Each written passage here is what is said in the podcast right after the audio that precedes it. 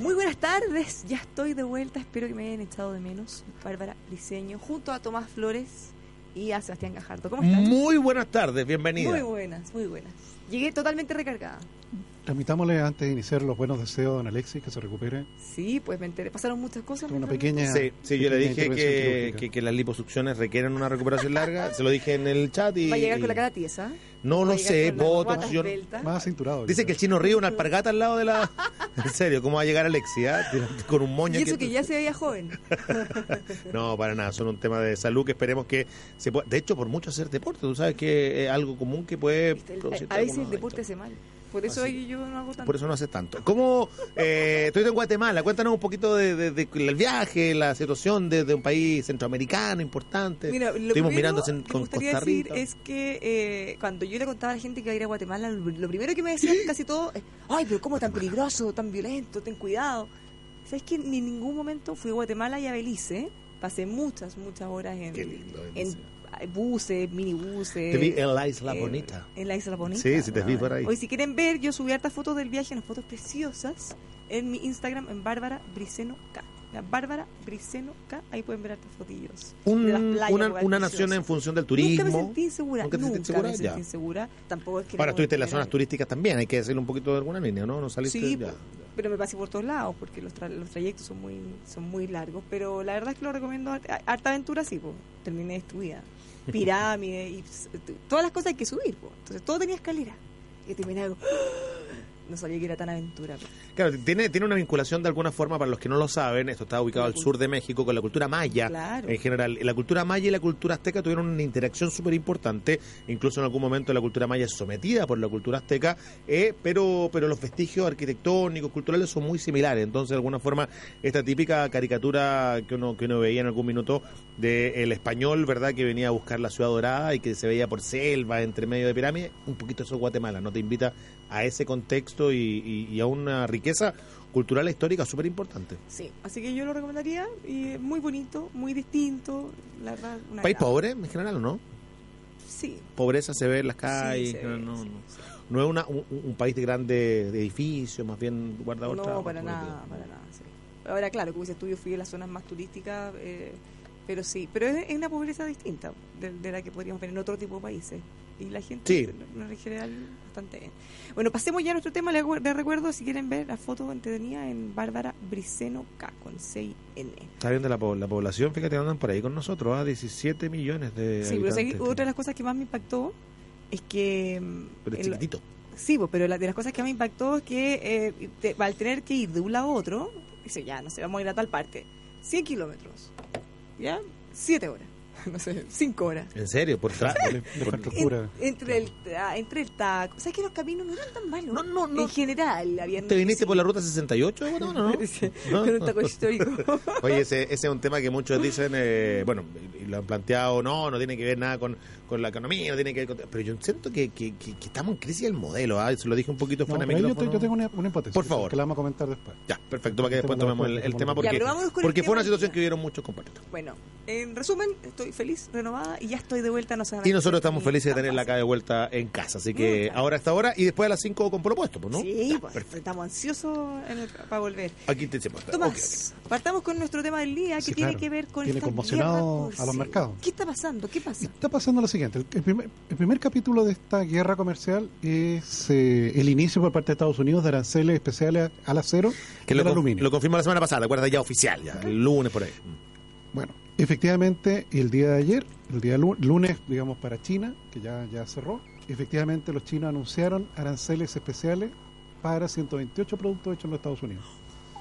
O sea, esto es un bombazo. Sí, claro, porque son aranceles entre 15 y, déjame ver, entre 15 y 25%. Cuando a un producto le pones un arancel como ese, Ah, es prácticamente prohibitivo. O sea, Es casi cerrarle el mercado, Es casi digamos. cerrarle el Claro, porque les matáis la posibilidad de, de obtener utilidades finalmente, ¿no? No, claro, porque se le meten a los competidores que no tienen no tienen que pagar es, ese como la, arancel. es como la diferencia. Por ejemplo, ¿qué productos que han... Estos, insisto para los auditores, estos son productos hechos en los Estados Unidos y exportados a China. Arancel de 15%, quedan las almendras, las nueces, los higos, las naranjas, las uvas, eh, las sandías, las manzanas, las peras, los nectarines, frambuesas, kiwis, vinos, jugos de fruta. Mm, mira. Eh, Tenemos ahí espacio nosotros. entonces, claro, efectivamente aquí se produce un fenómeno que se llama desviación de comercio, Ahora, ¿esto solo para Estados Unidos? solo para Estados Unidos. o sea, una guerra con nombre Entonces, de claro, entonces eh, se llama desviación de comercio porque, claro, se cierra el, el- el proveedor principal, probablemente eh, Estados Unidos tenía en, en algunas temporadas ventaja con respecto a nosotros en la exportación de estos productos. Por eso los chinos le compraban a ellos y no a nosotros. Pero ahora cerrarle la puerta a los americanos, esos productos van a empezar a ser importados de otros países, de terceros sea, países. Podríamos salir Ya, beneficiados. por lo tanto, entiendo bien, los productores de esos productos deberían poner la antenita en alto y tener de alguna forma un ¿Cómo aumentamos la producción así rápido, rápido? Claro, y cómo nos vinculamos finalmente con el Claro. mercado chino. Entonces, esos son con aranceles de 15% y con aranceles de 25%, en general son, eh, son derivados del consumo de cerdo o partes de cerdo. ¿Ok? Las patas de, de- de los cerdos, el lomo, eh, etcétera, las chuletas. Todo eso está con arancel de 25%. Ellos consumen mucho, ¿eh? los chinos consumen mucho, mucho cerdo. Dicho AgroSuper, yo me recuerdo en su momento, ¿se recuerda usted la planta fallida que construyó en Freirina? Freirina. Estaba destinada prácticamente solo a exportación Solo hacia exportación. China. Claro que no. Entonces, eh, claro, no, no sé si con ello va a revivir ese proyecto, digamos, pero, pero hay aquí efectivamente un bloqueo importante de un comercio que es muy relevante para agricultores norteamericanos. Fijas, aquí le está atacando al corazón del votante de Trump. Es que eso te iba a decir. Agricultores norteamericanos son, pero los Claro. que eligieron a Trump. Son los que eligieron a Trump. que ahora en este caso se estarían viendo perjudicados a partir de una acción que Ahora, esta es la vuelta de mano, podríamos decirlo, ¿no? Bueno, De es que así son las guerras claro, comerciales. la guerra de vuelta de mano es lo que Efectivamente, las guerras está... comerciales son así. Y, y- y no, es, no, no son productos que sean elegidos al azar, están elegidos. No, Fueron po- al corazón. donde duele. Claro, fueron al corazón. O sea, fueron efectivamente, tal como dice Bárbara, aquellos condados en los Estados Unidos donde se producen estos elementos y que efectivamente son condados en los cuales Trump ganó la elección presidencial. Yo quería ir un poquito en la línea de, de lo preocupante que este hecho, y como muy, muy, Mateo que soy la semana pasada, Tomás, eh, puso sobre la mesa una explicación súper pragmática, Bárbara, que quiero compartir también contigo con los auditores nuevamente al empezar la semana. Tras un fin de semana largo tenemos un poquito ahí a veces de, ah, de cierta olvido de las cosas los, los chilenos, pero de alguna manera, claro, de, uno lo ve así, el primer impacto, mira, positivo, vamos a poder nosotros llevar esos productos hacia allá. Pero cuando uno comienza a dar la mirada macro, finalmente los efectos a través de uno de nuestros principales productos de exportación, que es el cobre, terminan por ser más negativos, anulando e Sí, incluso claro. haciendo que la mirada no sea la verdad muy, muy Claro, Ahora- porque la guerra, claro, perdón, porque las guerras comerciales finalmente reducen el comercio mundial. Sí. Y al reducir el comercio mundial, reducen el crecimiento del mundo. Y nosotros los chilenos al final le vendemos al mundo. ¿te fijas? O sea, nos perjudican como por dos Por cosas. donde sea. Nos perjudican por un lado porque tenemos menos productos, menos competencia, ¿ya? y por otro porque si crece menos, bueno, eso repercute Es que- todo hacia abajo. Es que la primera, mira, la primera mirada, o alguna mirada que todavía se da la semana pasada, eh, quizás desde un poquito desde la ignorancia o quizás con el ánimo, es que mira, la guerra comercial va a permitir que nosotros le vendamos productos ahora a los chinos. ¿Verdad? Porque es una, puede ser un análisis simple, directo. Ellos no les van a vender, nosotros les vendemos. Felices todos. No así. felices los productores de estos. Felices los productores puntuales, claro. Porque dicho, tú sabes que se produce otro efecto. No como- como no los como gringos ya no pueden exportar estos productos hacia China, los van a exportar a otros países. Entonces va, va a ser entre como los un cuales cambio de mercado al va final. a estar Chile. ¿Te fijas? No tenía un tratado de libre comercio. O sea, puede que terminemos al final consumiendo naranja americana, hecha en California. Y para un país como Chile, con fronteras tan abiertas. Ha- haciendo caer el claro, precio de la naranja aquí en claro, Chile. Claro. Sí, el punto que Chile es un país con fronteras abiertas, entonces este fenómeno te O afectan sea, por un lado y por otro. Y la mira, economía tú desinflas final- por un lado y se te infla por el otro. Todas todas las distorsiones que se le introducen al mercado terminan siendo malas. Más allá Negativas. que pudieran tener algún efecto positivo puntual para alguna persona o sector específico. Pero cuando tú distorsionas, y ahí no puede terminar bien. No, eso. claro. No, claro que no. Muchos Ahora- de estos productos van a salir a la venta. Tuviste un ejemplo súper bueno con el tema del vino, que, que lo subimos con cifra y todo. Ya, por ejemplo, en el vino nos permite exportar hoy día una cantidad, ponía un par de millones más, ¿verdad?, hacia, hacia China, eh, lo que era excelente. Era algo así como, no, no era menor, pero eran como 250 millones de Sí, dólares claro. más, algo Sí, por ahí. claro. Pero la pérdida que se hace a través del precio del cobre es mucho mayor para las arcas fiscales, porque finalmente ese vino va a beneficiar a un productor en particular, a un sector en particular, a través de, eh, de- de los impuestos, claro que va a tener un ingreso para el Estado, pero lo que se pierde en función de lo que es la cotización del cobre y todo, finalmente termina por ser mucho mayor. Así que Ahora, lo bueno eh, se tiene que el vino californiano no es muy bueno. O sea, aunque traten de vender vino acá, Por mucho que le no, hay industrias sí. que están, claro. No, pero es que el vino chileno Es es, bueno. internacionalmente conocido como Sí, muy bueno. sí. Y la gracia que tiene es que tú encuentras una muy buena calidad a todo precio. O sea, Así no es. tienes que pagar necesariamente Claro. mucho para tener un buen vino. Puedes comprar uno barato. Ahora, volviendo en Chile por menos de 10 dólares, 10 dólares Te tomé un muy buen vino. Sí, Muy buen vino. Comprado en supermercado. Así por que cierto, sí. ni se atrevan Ni se atrevan a traer su vino acá. No, no han podido entrar los mendocinos, aquí están cerquita, no, no, no. Eh, Tomás, que volviendo un segundo atrás, cuando eh, justo yo me fui en eso las vacaciones, que Donald Trump había anunciado este este impuesto, arancel especial al acero, me acuerdo que le había llegado respuesta no necesariamente de China, sino que de Europa. Sí. Decían, bueno, entonces vamos a ponerle impuesto al Levi's, ¿te acuerdas? A las Sí. motos, no sé. Pero, ¿qué- ¿ha pasado algo con Sí, Europa? eh, Trump anunció que iba a excluir de la barrera del acero a sus socios europeos. y también de refilón sacó también pero a, no- ah. a- a Brasil. Brasil es un importante productor de acero. Entonces finalmente quedan las restricciones hacia Asia. O sea, en el fondo, a ver, claro, para entender esto desde el principio, él hizo unos anuncios que después, dijo, cuando lo amenazaron de vuelta, dijo, no, no, no, tranquilo, ustedes no, solo para otros. Y ahora aparece la respuesta de China, que termina siendo una bofetada. Ahora viene el tercer capítulo, que es el anuncio por parte de Trump de la barrera arancelaria a productos tecnológicos chinos. En- Esto viene después, es el Esto va a venir capítulo después, esto va a venir esta semana, en relación a, a productos que a su parecer están violando la propiedad intelectual. Que ahí hay otro ahí hay otro elemento que nos puede jugar en contra, porque nosotros en general como país no tenemos una muy buena situación en cuanto a la propiedad intelectual. O sea, por no decir Tendemos, mala. de tendemos nuestros problemillas con la propiedad intelectual en general. ¿ah? Pero es que piensa que en China tú puedes eh, comprar aparatos, celulares, cosas que son iguales a los conocidos, se ven iguales, tienen las mismas funciones, son pura piratería al final. Son productos, claro, de otras marcas, pero que termina siendo una copia exacta de productos. Y ahí están los derechos y están una y serie, a claro. precio ridículamente bajo. Y por ahí de alguna forma ha sido también la estrategia que intenta en este caso desarrollar Trump eh, en el sentido de quizás no darle una, una estructura netamente y específicamente comercial, sino que también abriendo finalmente esta mirada en torno a los derechos, que es por donde le puede pegar harto a China, ¿sí? ¿para qué estamos con cosas? Entonces eh, hace que se enrede mucho más, que sea mucho más difícil, que sea mucho más complejo y que sea mucho mayor también la incertidumbre finalmente que, que esto empieza por generar no solo en los mercados, sino que finalmente en la economía real, que, que finalmente el último también decantamiento de lo que va a pasar. Justo eh, en un día además hoy en el caso de Trump donde se está estrenando un document, documental que, que dicen no, no, no va a ser demasiado bueno para él. ¿ah? Está en Netflix, tiene varias líneas eh, el, el reportaje de investigación Juego Sucio, que va a estar también eh, eh, estrenado.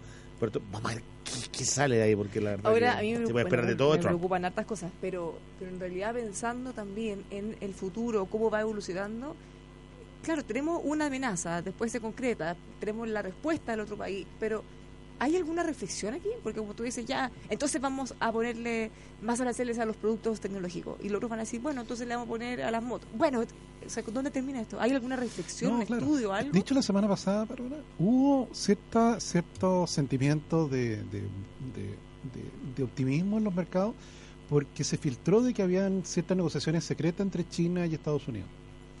Ah, ¿ok? Y claro. bueno, acabamos de ver que, esto- al parecer no llegaron a buen puerto esas negociaciones secretas.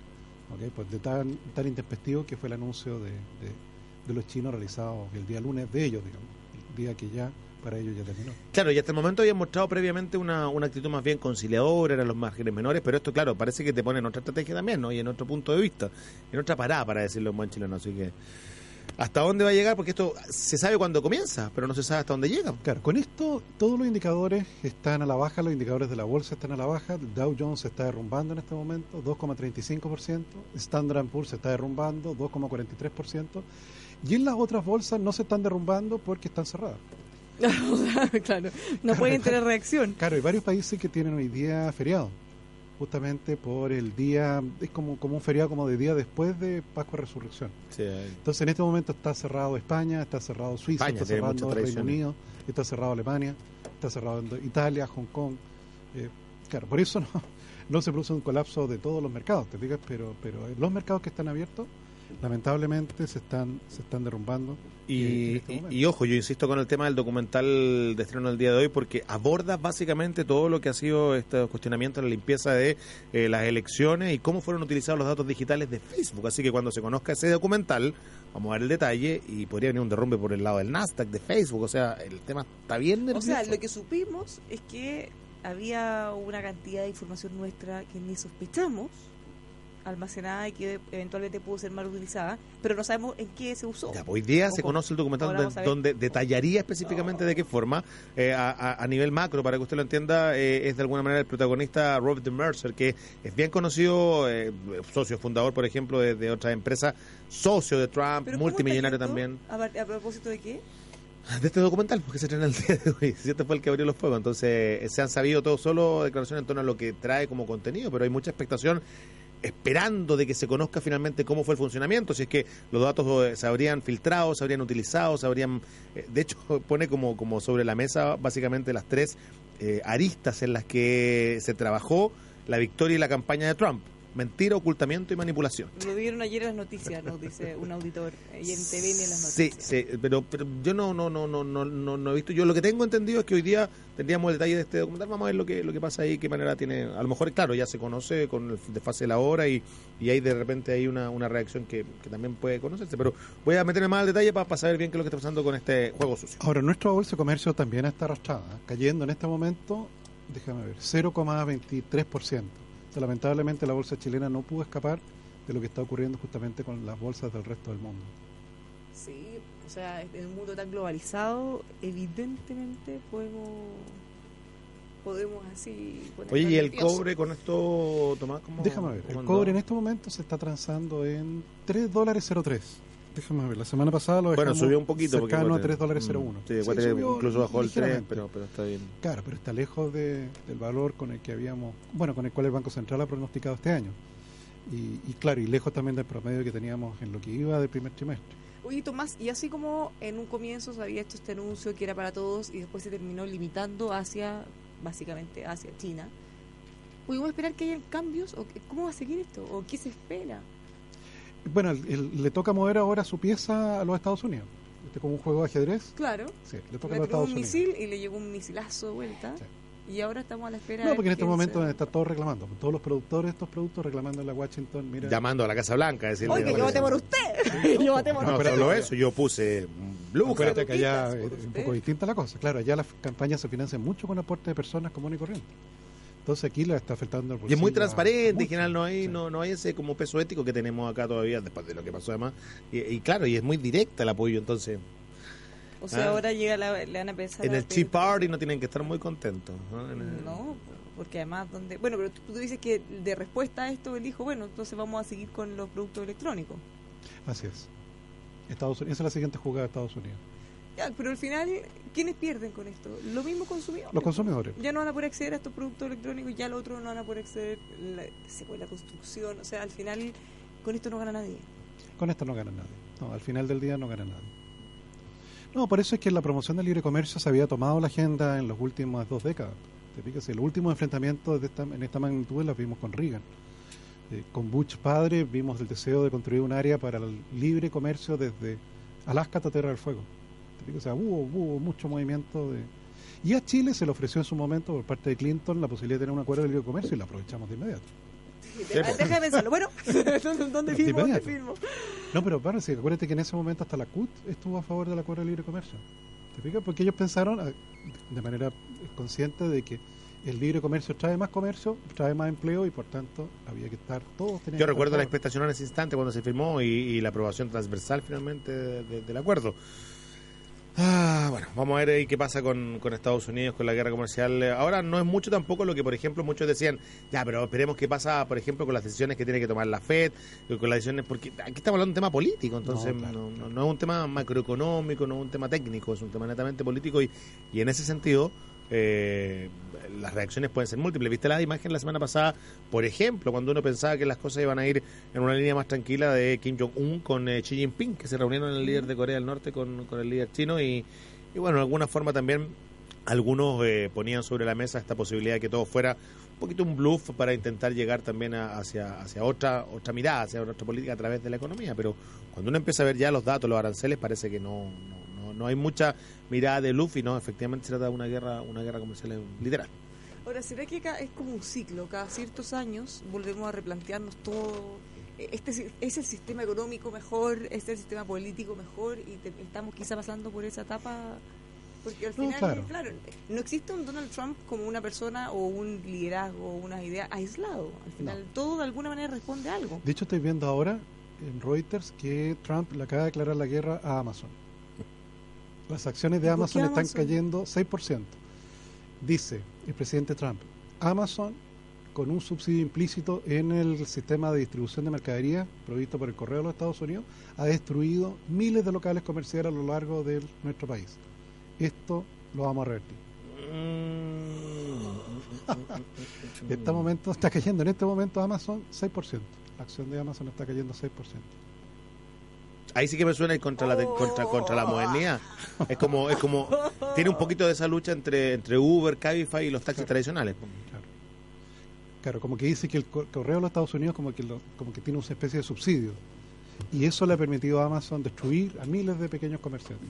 Eso y varias cosas. A ver, yo eh, te cuento como experiencia. Más de alguna vez fui, alguna cuando vivía allá. Tú ibas a una tienda, veías algo que te gustaba y después lo comprabas por Amazon y siempre lo encontrabas más barato. Más barato. Incluso eh, habían veces que no, te- que no tenías que pagar, porque para nuestros productores que no, no saben bien, los precios en general siempre están sin los impuestos. Así es. Ya, a diferencia nuestra, que si tú, algo vale mil pesos, tú pagas mil pesos y eso ya está incluido. Mientras que allá no, pues vale un dólar o diez dólares y después tú tienes que además pagar el impuesto. Pero muchas veces en Amazon, mira, no sé por qué, si la diferencia en los estados, la verdad que tú veías ese precio y ese es el que pagabas, ¿no? no tenías que agregarle, en algunos casos sí, en otros no. Pero como tú podías ver en tiendas a lo largo de todo el país, tenías cientos de diferentes. Muchas ¿Cómo veces podías Bárbara? comprar... Era cuando eres residente. No, no, no, ¿Cómo era el es que sistema? no, me recuerdo es que no, pero, pero nunca te, te pidió una información. Tú, tú veías alguna Parece que si tú comprabas algo que era despachado del mismo estado, te cobraban el IVA. En cambio, si cruzaba la mercadería de un estado a otro, me parece que no.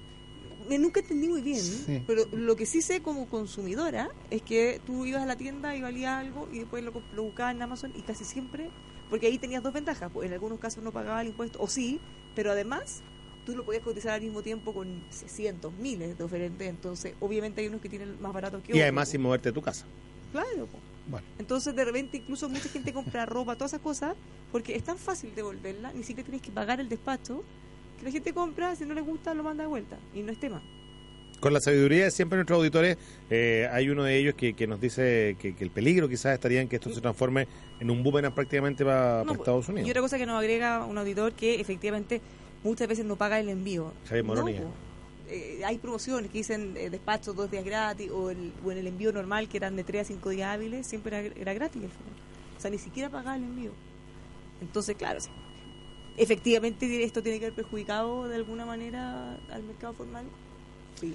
No, además que ya está entrando, a- entrando al modelo y, y Amazon de alguna forma marca la tendencia eh, en lo que se va hacia adelante, como eh, cambiándose. Por ejemplo, los márgenes de publicidad, eh, esto como que quisiera cambiar eh, o atacar Google AdWords porque ha eliminado las potencialidades de publicidad de los medios tradicionales. O sea, eh, es un tema complejo que uno puede sentarse a discutir, que quizás lo plasma de la mejor forma esta discusión taxis tradicionales contra Cabify, Uber, pero, pero no es una una medida que a, simple vista, y yo creo que como cualquiera es para ponerse nervioso, el que una- un gobierno finalmente te amenace en un formato de negocio que también está haciendo. que es curioso, porque claro, ellos ha sido en ese país donde han surgido estas disrupciones tecnológicas. Claro, Claro. o sea, es la cuna de... Es la cuna.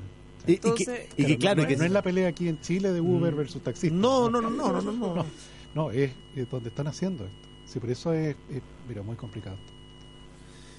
Porque además ya hemos visto, si uno no se puede oponer a la tecnología, busquemos, revisemos, regulemos, o efectivamente, si es que de verdad diagnosticamos que hay problemas que se están generando, bueno, abordémoslo en concreto. Claro. Que es distinto a decir, ya le declaro la guerra o vamos por ello. Es que ese es el punto. Regular es una cosa. eh, Corregir, corregir problemas de mercado es distinto a empezar a... Mucha violencia. Atacar. Mucha violencia. Atacar es otra. ¿Se puso violento? Se, todo se, está- se ha puesto mucho, muy violento desde, desde que te fuiste. Bueno, he visto, ya vamos a comentar a la vuelta, nos vamos a una pausa, pero mucha violencia política, a veces también económica. Vamos, vamos a volver un poquito a- al país, dices tú. Sí, pues aparte tenemos novedades legislativas en cuanto a laboral. Eh, hoy día entra en vigencia la ley de inclusión laboral. Uy, prepárese en la justicia. ¿eh? Van a tener esta pega, chiquillo. Vamos a tener eso y mucho más, pero antes damos algunos consejos, Sebastián. Por favor.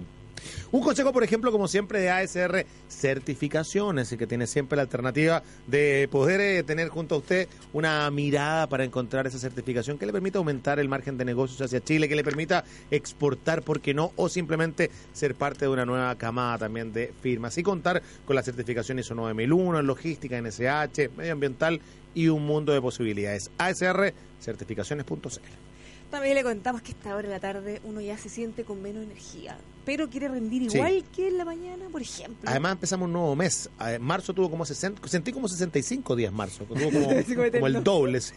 Ah, pero ya lo, superamos. Todavía hay que pagar, uh, mejor Nos faltaban hoy día los pájaros ahí en las revisiones técnicas, porque ese es un trámite que se necesita para recién ir a pagar el permiso. Así que, bueno. le recomendamos Neuron, un suplemento alimenticio en cápsulas que tiene hartas gracias, pero además de darle mucho más energía, concentrarse más, lo va a ayudar porque eh, no tiene azúcar no tiene eh, no tiene ningún es un suplemento alimenticio en cápsula sin azúcar eso en el fondo es sin azúcar y natural. Y natural y te tiene entre otros elementos B2 colina que son eh, elementos naturales que necesita el cerebro para funcionar de mejor forma memoria concentración y energía. Ya, pues tal cual, ingrese a neurotropics.cl para que pueda recuperar su energía junto a Neuron. ¿Quiere aprender inglés? Para que no sea como Luchito Hara lo dejen ahí Como Mr. Navarro, ¿viste Navarro? ¡Ay, no! Ah, pero yo, me acordé, yo me acordé de ti. ¿ah? Con Chili Papers. Papers, sí, con California se la va el Californication. ¡Ay, qué risa! Californificación. Bueno, inglés, para que usted no pase ese bochorno, inglés para avanzar.cl, capacitación en inglés oral y escrito, cursos individuales, grupales, lo que usted más le acomode, lo encuentra en inglés para avanzar.cl. ¿Hablar de cero? Es hablar de Carlos Herrera, por supuesto. ¿Hablar de construcción y ferretería? Carlos Herrera. También. Lo, lo encuentra en Santa Rosa 2867 San Miguel. Carlos Herrera Máster en Acero. Carlos Herrera te quería contar muy breve lo de Inglés para Avanzar, que fue un auspiciador que entró ya hace un par de, semanas y pues, que va, mezclando de alguna forma un, un, mecanismo, un método en el fondo que se adapta a las necesidades de cada una de las personas. Porque claro, porque uno hoy día ve estos grandes sistemas que están en Estados Unidos, clases particulares, todo, pero acá mezcla los dos, clases presenciales, clases con Skype, clases con eh, eh, WhatsApp. Sabéis que es un sistema realmente novedoso que tiene efectos reales y al corto plazo, así que se lo recomiendo absolutamente para poder eh, conocerlo y por qué no utilizarlo en Inglés para Avanzar también en también en WhatsApp. También en WhatsApp te mandan audio, o sea, que mezcla todo. De alguna forma trata de adaptarse a tu forma de vida actual eh, y te invita también a hacer el día a día, pero en inglés como debiese siempre haberse aprendido. Mira qué cosa más buena. como Navarro, californiticación, exactamente. no sea como Navarro, inglés para avanzar. no pases esa vergüenza porque después salen los memes en todas partes. bueno, y por último, Hyundai Camiones y Buses presenta el nuevo HD35 Light, un vehículo de reparto urbano que tiene el menor costo operacional de Chile, ahora en una versión más compacta, con mejor maniobrabilidad y mejor rendimiento.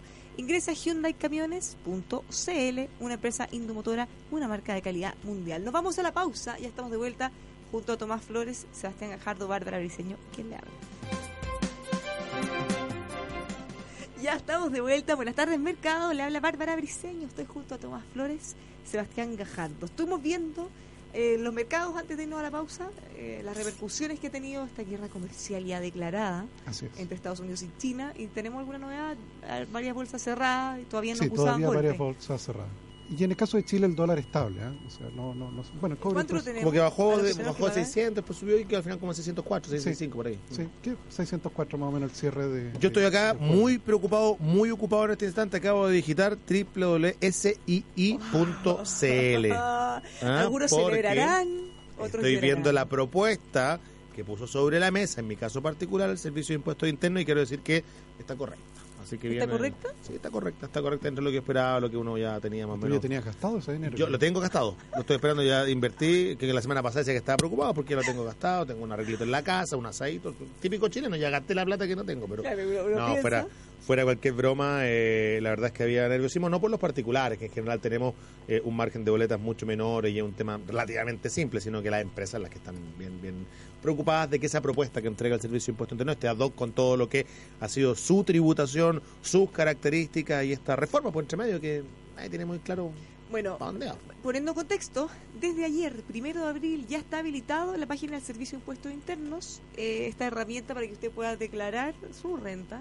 El formulario F22 viene prearmado, usted tiene que revisarlo Y, o Hasta con app armarlo. ahora, hasta una aplicación móvil que uno puede bajar en el, celular. O sea, Claro, entonces ahí para los más básicos, como nosotros en general, los no empresarios, tú ves las declaraciones, te parece bien, y ojo que es una declaración jurada, o sea, si hay algún error, usted se hace responsable, sí, así que hay, hay que revisarla igual. Y Por eso que ahí es cuando, entra- si entran los contadores. po, y entran los contadores cuando ya eh, es una, una propuesta que requiere de una mirada más allá. Que, que no es un particular que uno ha puesto un par de boletas y tenéis clarito más o menos cuánto es. Claro, Y, y sí, según tu ingreso uno ya más o menos sabe si paga cuánto y lo devuelve. En el caso de las empresas hay múltiples aristas de reinversión, financiamiento, infraestructura y otros elementos enormes que tienen que ver con la facturación. Recuerde que además estamos con facturación electrónica, entonces ahí es donde han tenido este fin de semana, creo, y, y así me lo hicieron saber un par de contadores que no fue muy buena la Semana Santa para los contadores, más bien, por lo menos en el ámbito del relajo, porque tuvieron harta, harta pega. ¿Ya y van a seguir teniendo. Tomás, a SII.cl? Sí, sí, acabo, acabo de ingresar. Ya. Ya, tu cara está... De resignación. No que otro, si hay que resignarse con los impuestos. El impuesto y la muerte, decía mi abuelo, son cosas de las que nadie escapa. Bueno, eh, habían anunciado, había mucha gente pedido, los contadores habían pedido que se flexibilizara este proceso Mm. ya con la reforma tributaria, que hay cambios bien importantes, pero el Servicio de Impuesto Interno anunció que no, no va a posponer la declaración, sino que va a condonar los errorcillos. Es que al gobierno le dijeron "Pues, poner un mes. ¡Ah! Un mes, no, no, necesitamos money now. Así que no era muy una opción muy fácil de, de, de poner sobre la mesa. Recuerda que estamos bastante endeudados, por no decir encalillados.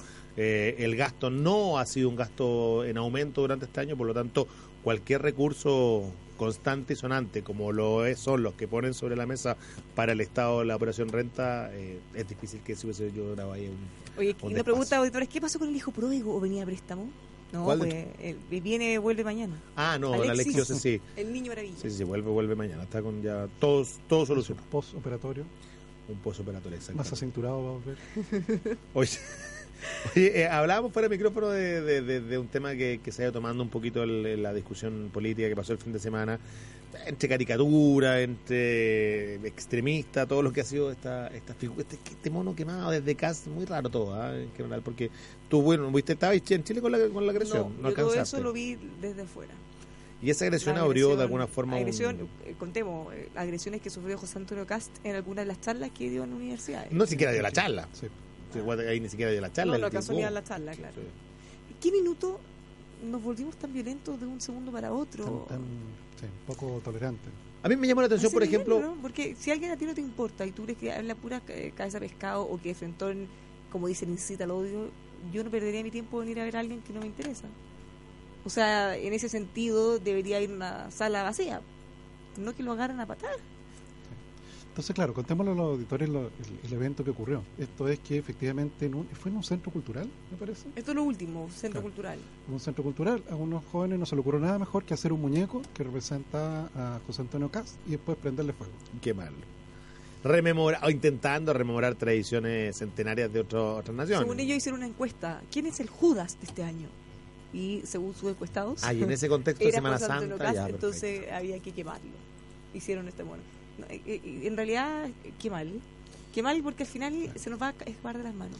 No, es que mal porque, claro, sobre todo a personas que les falta parte del cerebro, empiezan a pensar de que empiezan a mirar estas cosas y empiezan a considerar de que, claro, no es no es malo eh, golpear a Cast. De que Al contrario, están haciendo un bien. están haciendo un bien. Claro. No, claro, no No, sé. hay una justificación en ese sentido con la violencia que no tiene ningún parámetro. Y, y para los que están dentro de, de- y los que estamos dentro del ejercicio democrático, eh, uno puede tener muchas críticas contra la persona, pero nada, nada justifica una agresión. Nada, nada. A mí me parecieron ra- también algunas declaraciones de miembros del Frente Amplio que dicen, no validamos la violencia, pero no este pero. señor se lo merece, que no sé qué, No, que no hay pero. necesitan... Es que no, pues, así no se condena la violencia. Uno No, tiene que decir pero. condena sin matices. Eh, Javiera Parada, por ejemplo, ella dijo, esto es el colmo impresentable, no se puede hacer, para esto lo luchamos. Nosotros luchamos para que todos puedan decir lo que piensan, les gusta que les guste. Eh, Eso- no podemos llegar a esto. eso es el lado bueno de Eso ir sí un paso más allá y, y- y para ser consecuente y transparente, mucho en eh, el sector político de izquierda lo pensaron, y quizás pragmático, pero es darle en bandeja, dejarle rebotando una oportunidad de destacar también a José Antonio Caz dentro de, eh, de alguna forma, su móvil político, eh, es ponerlo sobre la, la- la- la palestra, de, de levantarlo de alguna forma y darle una oportunidad que para aquellos que analizaron un poquito más, la verdad fue un error por donde, por donde se le mire, un error por todos lados. No, claro, porque reflexionábamos con Bárbara, te recuerdo que, que, que el día de ayer se cumplió otro otro aniversario más del asesinato del senador Guzmán. Sí. En democracia. Claro, entonces yo recordaba, claro, lo que el impacto que significó en ese momento, estaba el primer gobierno, estaba el presidente Elwin, estaba Kraus, yo creo el ministro del Interior, Sí. y cómo generó un cambio en la política probablemente muy distinto a lo que los autores pretendían. O sea, en lugar finalmente de... De incendiar la pradera. de incendiar la pradera, claro, eso yo creo que llevó a que finalmente el gobierno del presidente Elwin tomara un rumbo político en relación a lo que iba a ser la transición. Entonces, claro, finalmente, claro, las cosas terminan siendo distintas como los autores lo pensaron. En su momento creyeron que matando al senador Guzmán, con él moría su pensamiento. Y al final no fue así. Hasta el día de hoy eh, lo recordamos. Ahora yo llamaría a la reflexión a estos jóvenes que avalan este tipo de cosas porque finalmente nadie sabe para quién trabaja. En la medida que la gente la gente que no es fanática, la gente que no es militante, que simplemente quiere trabajar tranquilo, que no haya más violencia, que no haya más delincuencia. Más pragmático, ¿no? Que una, Claro, una mirada una también. persona que no tiene eh, una mirada tan militante, tan política, ve esto y dice, oye, ¿qué es esto andarle pegando a la gente? ¿Qué es esto de andar quemando? Al final lo que van a conseguir es un rechazo. Hay una. Mira, esta- estos grupos que andan defendiendo a Fidel Castro y a todavía las dictaduras, que andan defendiendo a Maduro, que eh, se andan sacando fotos abrazados y a- y a- apoyando a la demanda de Bolivia, que avalan y, y celebran estas agresiones, le hacen mucho mal, mucho daño a la izquierda y la centroizquierda porque la Claro, que son movimientos extremistas finalmente también que no, no, no quieren la mano. Ahora sí hay una, una dicotomía, una disociación. Yo hice clases por, por harto rato, eh, más de 10 años en universidad en pregrado y, y hay a veces también una, una dicotomía entre la teoría y la realidad que es importante cómo se maneja por parte de la casa de estudio y por parte de los profesores. Entonces también muchas veces los ánimos se encienden en función de, eh, ¿cómo decirlo, verdad? Cursos que no están bien canalizados, eh, ma- mallas curriculares que no están bien desarrolladas. Entonces, hay que, hay que entender también la vinculación finalmente con el medio es fundamental y te hace también entender que, que estamos insertos en un contexto nacional e internacional. Bueno, volvámonos ya de frente a la economía porque creo que hablemos de criptomonedas. Oye, solo para terminar, hoy día, eso, eh, solo para terminar muy breve, eh, vi el mismo ambiente quizás ese crispado hoy día en la mañana con todas estas discusiones por la supuesta comisión menores, la comisión verdad presidencial, comisión Piñera, eh, y eh, un ataque hacia Gabriel Boric por participar en esta comisión sin cuartel. O sea, le siguen dando los titulares de hasta ahora, eh, el eh, Maya Fernández y la discusión con Boric, las críticas del Frente Amplio, y, y uno empieza a encontrar que finalmente alguien que, lo dijo Boric, aquí no hay mezquindades, estamos hablando de un problema muy grave. Pero Sí. parece ser que hoy día la política en algunos sectores es más importante que la realidad de miles de niños que ya, lo hemos dicho hasta el cansancio, sufren una realidad que nadie, nadie debe sufrir en cualquier parte del mundo. O sea, menos que le la oportunidad. O sea, vayan a sentarse que les digan. Y por último dicen, ¿sabes qué más? Estos son puras casas de pescado o nosotros creemos que no va a solucionar nada. Y por último hay que se marginen.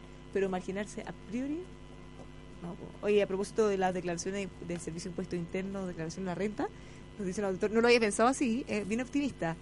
Dice que está triste porque le van a devolver dinero. ¿ya? Y que en su caso le habría gustado pagar.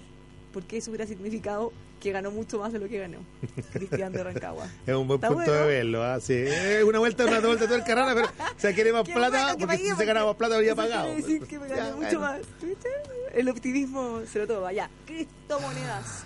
Sigue preocupando, eh, sigue preocupando en todas partes. Me preocupa porque me mencioné en Chaucha, yo invertí en la Chaucha. y- Sí, pero, pero, pero agreguemos un elemento adicional. Porque lo que ha ocurrido es que hay bancos que están cerrando las, las están cerrándole las cuentas corrientes a empresas que se dedican a transar estas criptomonedas. Es el, es el evento que es el hecho concreto. Es el hecho concreto. La noticia, claro. Claro. Entonces, efectivamente, estas empresas se han quejado. Se han una quejado empresa que, ponte tú, yo vendo criptomonedas. y tiene un, tiene un portal de internet La chaucha, ya, la barbaraucha. Claro. Entonces, Entonces, yo, obviamente, alguien tiene que transferirme la plata y yo decirle ya tienes una... Claro, Eh, yo te diría que en la medida que la transferencia efectivamente fuera una transferencia electrónica, en la medida que fuera un depósito con un cheque, en la medida que hubiera trazabilidad sobre el dinero, no hay problema. La trazabilidad quiere decir que se sepa de dónde viene. Claro, pero si yo te deposito, Bárbara, en, tu, en la cuenta corriente de tu empresa, efectivamente 120 millones de pesos en efectivo, eso para la unidad de análisis financiero es una operación sospechosa. O sea, Y si ¿Son ese tipo de depósitos son habituales, evidentemente un banco, y yo lo entiendo perfectamente, se pone muy nervioso, ¿te fijas? Porque finalmente puede decir, oye, pero espérate, usted veía pasar por las cuentas corrientes de esta empresa millones y millones de pesos en efectivo ¿Cómo y no se dio cuenta? nada, y no le avisó a nadie ni nada. Ahí, O sea, se meten en un problema. si fuera todo efectivamente, si fuera todo a través de un medio tra- trazable, o sea que tú puedas saber efectivamente de dónde salió el dinero, ni un problema. Ni un problema, pero empezó a surgir esto. Empezó a surgir esto que evidentemente es un eres riesgo. un, un narcotraficante. ¿ya? Eh, Obviamente ya hemos visto que tienes que hacer todo un enjuague para poder blanquear esa plata de alguna manera. ¿ya? Esta sería una manera súper fácil de hacerlo, ¿no? Porque tú puedes tomar toda esa plata, la depositas y después con las criptomonedas transarlas, venderlas, transformarla en plata. Claro, entonces por eso es que no es que no es que sea un movimiento en contra de la nueva tecnología y lo que ello signifique. No, ¿te no, sino un proceso. ¿no? Aquí hay un problema en relación a los movimientos de dinero en efectivo, que en el caso de los casinos, en el caso de las casas de cambio, en el caso de los bancos, tiene que ser reportado como operación sospechosa. Porque de otra manera el banco efectivamente se hace en parte responsable de lo que está pasando. Entonces por eso los bancos, ante esta situación, le cerraron las cuentas. Claro, o sea, tienen dos opciones. Empezar a hacer reporte a cada cinco minutos. Oye, le depositaron 100 millones. Oye, depositaron mil No, millones. claro, Oye, porque te puede pasar, Pablo, o- que o es ya- raro, pero te puede pasar de que suponte tú, tú vendes una propiedad y te pagan en efectivo. Sí. Puede pasar, es raro, pero puede pasar. Ya, está bien, y tú depositarla en tu, en tu banco de Con dinero. el maletín. Y efectivamente el banco te dice, "Oye, pero pero puedes traer el, el comprobante de la compra-venta de la propiedad y con eso hacen check. Te fija y dice, oye, mira, depositaste esta plata y esto viene de Porque este está la propiedad". claro, ahí está el documento, casa, claro, No. Y no es una cosa habitual. Claro, si de repente apareces de nuevo con otro depósito y de repente de nuevo, te dices, ¿qué, qué te dedicas, Bárbara? No, porque además, o sea, si tú tenías una le cuenta... tienen que alertar. Corredora de Eso, propiedades. Y ahí le, ahí le alertan a los, a los amigos del servicio, impuesto interno, y ahí empieza, claro, una mirada. Entonces, por eso es que no, es- no es que sea algo en contra de, de las criptomonedas, es, es en relación al tema de los movimientos en efectivo. Que eso hoy día en el mundo de hoy pone a las autoridades muy nerviosas. Porque ya habíamos visto esta amenaza de que eh, podía ser usado para blanquear dinero. Ahora, claro, tampoco hoy día, y- y un poco la defensa de las criptomonedas, yo poniéndome, tú sabes, generaciones jóvenes, pensando en el futuro, utilizando ese mecanismo.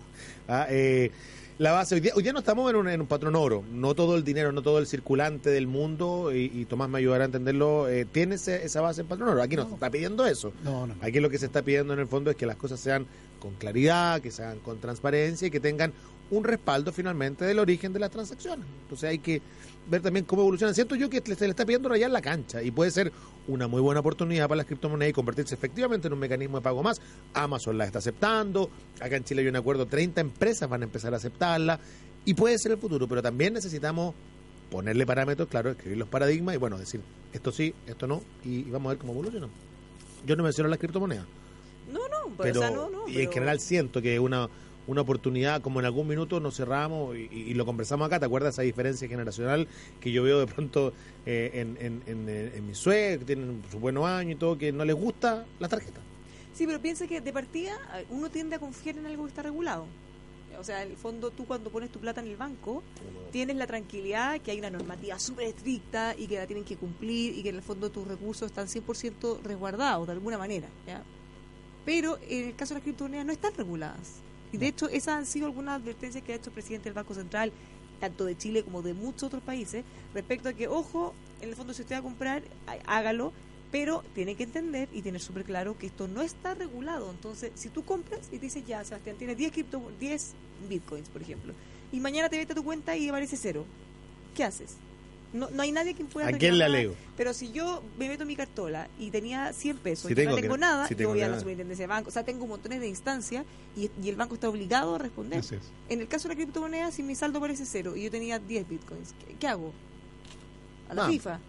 A la FIFA, exactamente. Entonces, Hay- Hay otro tema también, ahí, ah, el- para que- que, la que- gente sepa. En el fondo, no decimos no compren ni nada, no. No. Pero tiene que entender que así funciona y que hay algunos riesgos que puede correr. hay cosas que son interesantes. Tú decías esto de que tengáis 10, 10 bitcoin acá en el bolsillo y en un instante podéis tener 9 porque bajó, o al instante podéis tener 11. Entonces hay también cosas que son atractivas, que de alguna forma juegan con lo que puede ser el futuro de. Pero si están listas hoy día, al parecer no, y falta mucho camino ahí por avanzar en la criptomoneda. Ahora, con las acciones pasa lo mismo. en todo Sí. caso, Porque tú tienes acciones, puedes tener X acciones. Pero precisamente hay y más hoy día vale harto y mañana puede costar cero. Eh, Ah, no, claro, claro. Pero Pero, ahí tienes un emisor, claro, tienes un Eh, emisor. tienes- ley, le- claro. Claro, claro, o sea, corre igual un riesgo, Claro. pero está totalmente regulado. Exactamente, claro. No, no es que lo, lo hiciste en la fotocopiadora de, de tu casa. Claro, no, no. Hay, hay un respaldo. Para emitir acción en la bolsa te piden una serie de papeles y, claro, ahí, ahí puede, puede que finalmente hay- hayas hecho un mal negocio. Obvio, y puede que pierdas todo, pero, No, claro. pero por lo menos Pero no te estafaron. no te estafaron, claro. O sea, no, se- no desapareció de un minuto para otro. Por eso nosotros tenemos como algunas aprensiones. No es que digamos a priori que es bueno o malo, pero se puede mejorar, como dices tú, si le agregamos Falta regulación, sí, claro, falta regulación y ahí tendríamos que, que avanzar. Pero otra cosa, eh, también siento yo muchas veces se le, se le, se les dilapida eh, y se elimina prácticamente como un mecanismo más. Y creo yo que en el futuro podemos empezar a escuchar harto más de las criptomonedas. Entonces por ahí un poco va el tema, en que no... Yo creo que en la medida que no banco de lo que puede ser. criptomoneda, ahí ya me causaría un poco más de, Mm, de mm. seguridad, ¿o no? Si yo No, pudiera claro. comprar en mi banco una criptomoneda, Sí. Que al final sería como una cuenta corriente internacional, ¿no? Así como una criptopatito, una cosa Una cripto un criptopatito. Cripto en todo caso etimológicamente me lo recuerda eh, acá nuestro querido auditor que siempre está muy eh, conectado, uh, lo estoy buscando, que, que, que dice que cripto es oculto. Así lo dice Javier Moroni, que está buscando el nombre. Y ya de por sí el nombre parece ser que no está tan bien puesto. Una moneda que tiene el concepto de algo oculto. Es que Sí. más encriptado, ¿ah? yo creo que viene más de encriptado. Claro, de que, oculto. de que hay una clave. Una claro, clave. por medio. Bueno, nos vamos. Nos vamos, eh, no alcanzamos a abordar eh, la nueva ley de inclusión laboral que obliga a las empresas públicas y a las que tienen más de 100 trabajadores a tener el 1% de trabajadores con alguna discapacidad. Créeme que tendremos tiempo para abordar ese tema. Porque se viene largo y tendido. Se viene largo y tendido, lo vamos a comentar en los próximos días entonces. Le queremos dar algunos consejos porque es muy importante contarle que si usted está preocupado de la seguridad, te observo, cuenta con una central de monitoreo con cámaras de seguridad en tiempo real para su empresa y hogar, aunque digan lo contrario. Además cuentan con respaldo. ¿Qué es esto? ¿Cómo que digan lo contrario? ¿Quién puede decir lo contrario? Nadie. ¿Quién? ¿Qué se creen? bueno, todo el respaldo eléctrico y de internet para que nunca se caiga el sistema, más de 15 días de grabaciones, eh, no solo horario que usted contrate, lo va a poder ver en cualquier dispositivo. Conectado con carabineros, todo el mecanismo. Teobservo.cl. Si usted quiere potenciar su creatividad y emprendimiento, le recomendamos que ingrese a upacífico.cl, un modelo académico que ya tiene muchos años de trayectoria, 41 años para ser más precisa. Creatividad para emprender, upacífico.cl. Atrévase y venda sus proyectos, sus productos en internet. En plan e-commerce, encuentre toda la información en planen.cl. Este es un software de comercio electrónico que es muy fácil de usar. No va a tener ningún problema y va a poder sumarse a esta hora tecnológica ya a vender por internet. pues. Llámelos al 22-235-4348 o ingrese a planen.cl. Clínica Dental Dr. Rodrigo Prieto. Los mejores servicios odontológicos los va a encontrar con el, el doctor Rodrigo Prieto. Especialista en bruxismo, ¿ah? que es un mal Bruxismo. muy común apretar los dientes por la Si noche. que se puede un dolor de cabeza, Sí. una cosa así, da a darse una vueltecita. Doctorpeto.cl lo puede llamar al 229542366. Seguro que los auditores tienen nuestro mismo problema en en la oficina. Porque a veces el personal falta, que no pueden comprar los insumos, que el aseo se hace a media. Muchas veces, claro, contratar tu mismo personal a veces es complejo, las personas idóneas, eh, hoy día... o hay- tienes que preocuparte de los temas de tu estar negocio. encima y tienes que al final terminar limpiando tú pues, y, y el tiempo no siempre da. Bueno, están presentes, estamos hablando de Avanic, una empresa con más de 26 años Ah, de experiencia. de ellos, ¿ah? Avanic.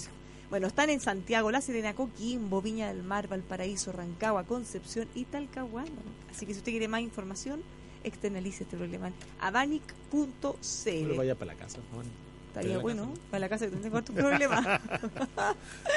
y ahí por última fianza, ha escuchado de Consolida. Consolida lleva más de siete años ordenando las finanzas. Olvídese de las morosidades de las empresas de cobranza, pero no olvide este número, 2954-8460. Consolidacréditos.cl, su tranquilidad tiene un nombre, Consolida. Nos vamos. Tomás, Hasta mañana. hasta mañana. Gracias por Se va todo. y mañana vuelve Alex y nos ha preguntado. Así es, chau, chau. Chao.